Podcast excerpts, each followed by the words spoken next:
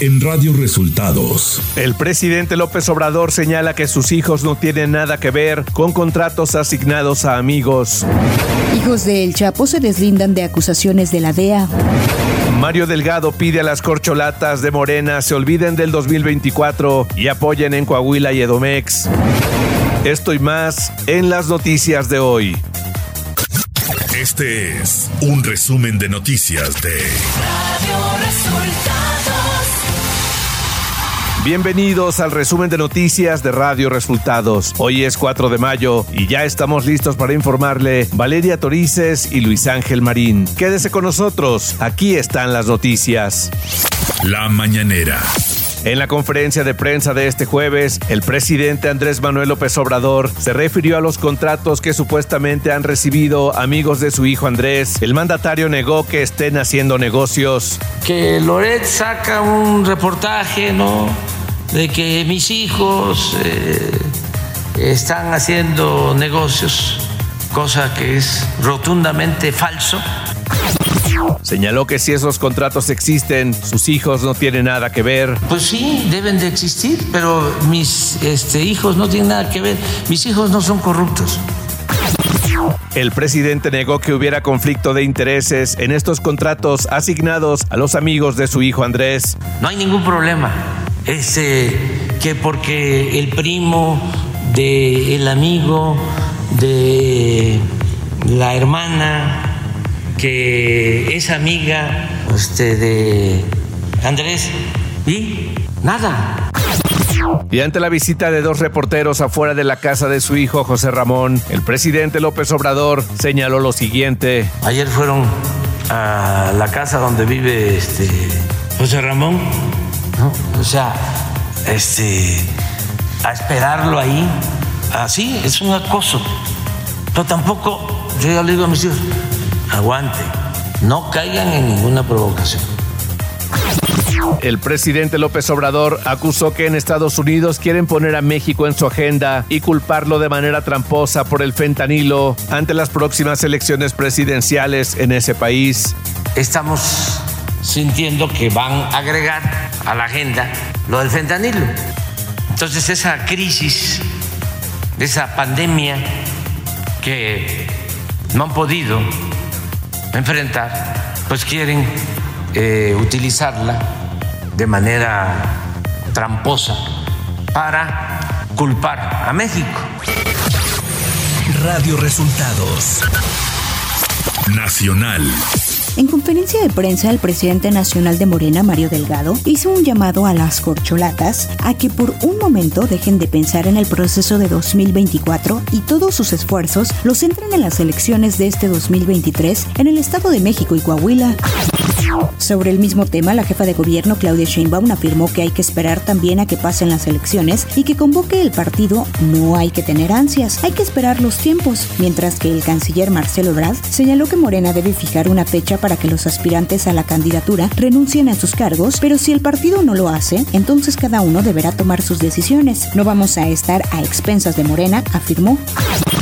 Los hijos de Joaquín El Chapo Guzmán dirigieron una carta a la opinión pública para contar su versión respecto a las recientes acusaciones de la DEA en su contra. En la misiva, que fue entregada al equipo de la periodista Azucena Oresti en Milenio, los hijos del capo se deslindan del cártel de Sinaloa, de la producción de fentanilo y de las operaciones de trasiego de drogas a la Unión Americana. El presidente de la Cámara de Diputados, Santiago Krill, informó que ayer envió a la Consejería Jurídica de la Presidencia de la República la veintena de minutas aprobadas por el Senado la madrugada del pasado sábado, a fin de que el Ejecutivo Federal las promulgue. La Alianza Va por México del PAN, PRI PRD, así como Movimiento Ciudadano y el Grupo Plural, iniciaron el proceso para echar abajo al menos 17 reformas a las leyes avaladas en el Congreso, a través de 24 acciones de inconstitucionalidad ante la Suprema Corte de Justicia de la Nación. En la estrategia participan no solo senadores, sino diputados federales de oposición y las dirigencias nacionales de los partidos políticos. Economía. La Reserva Federal de Estados Unidos elevó la tasa de referencia en 25 puntos base para ubicarla en el rango de 5 y 5.25%, su nivel más alto desde septiembre de 2007. Clima. Para este día, dos canales de baja presión prevalecerán sobre el centro, oriente y sureste del territorio nacional en combinación con ingreso de humedad del Océano Pacífico, Golfo de México y Mar Caribe, ocasionarán chubascos y lluvias puntuales fuertes acompañadas de descargas eléctricas, rachas de viento y posible caída de granizo en gran parte del país, incluyendo el Valle de México. Ciudad de México. A dos años del accidente de la línea 12 del metro, la jefa de gobierno de la Ciudad de México, Claudia Sheinbaum, informó este miércoles que a finales de junio podría abrirse el servicio hasta la estación Periférico Oriente, luego de los trabajos de reforzamiento de esa parte del tramo elevado. Respecto a las víctimas, Sheinbaum destacó que hasta ahora las autoridades han logrado la firma de 117 acuerdos reparatorios del daño como parte de la llamada justicia restaurativa y que solo faltan 12 acuerdos con las víctimas que tienen como abogado defensor a Teófilo Benítez. El diputado local del PAN en la Ciudad de México, Federico Doring, convocó a las dirigencias nacionales y locales del PAN, PRI y PRD a no dejar pasar lo que denominó la ley Godoy, que es el pase automático a la reelección de la fiscal de la Ciudad de México, Ernestina Godoy. Información de los estados. Con 35 votos a favor y uno en contra, el Pleno del Congreso de Jalisco aprobó la ley que regula el nuevo Servicio Estatal Tributario de Jalisco. El objetivo de la creación del SET es garantizar un trato justo para el Estado en materia tributaria y que el dinero de los jaliscienses sea destinado a atender sus necesidades sin que esto signifique nuevos gastos o nuevos impuestos. Fuerzas federales arribaron a Tamaulipas luego de los acontecimientos violentos ocurridos en los últimos días. De acuerdo al anuncio del secretario de la Defensa, Luis Crescencio Sandoval, la noche de este martes llegaron a Tamaulipas 710 elementos del Ejército y de la Guardia Nacional.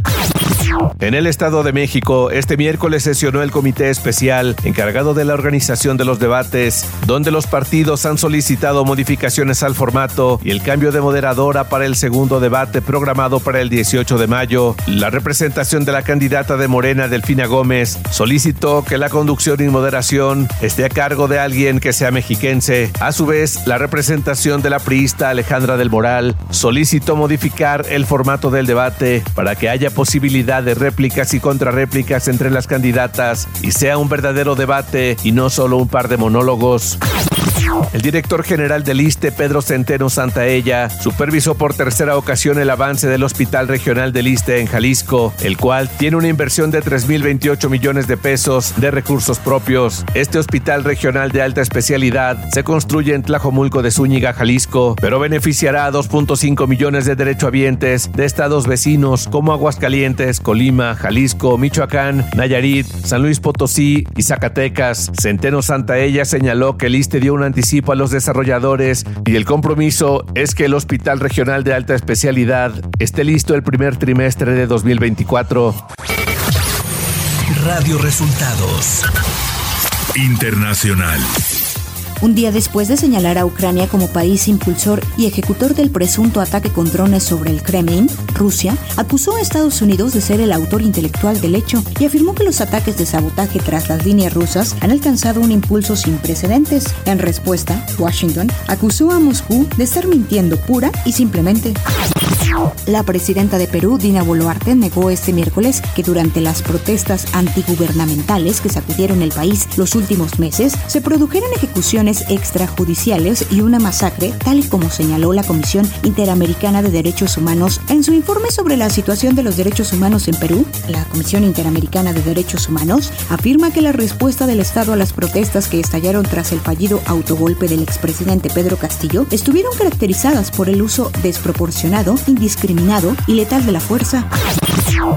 La portavoz del Ministerio de Exteriores chino, Mao Ning, comentó este jueves los reportes acerca de los planes de la OTAN de abrir una oficina de comunicaciones en Japón el próximo año para aumentar la cooperación con sus aliados en la región de Asia-Pacífico. La continua incursión de la OTAN hacia el este en Asia-Pacífico y la interferencia en asuntos regionales inevitablemente socavarán la paz y la estabilidad regional y alimentarán la confrontación de bloques. Esto exige una alta vigilancia entre los países regionales, afirmó Mao.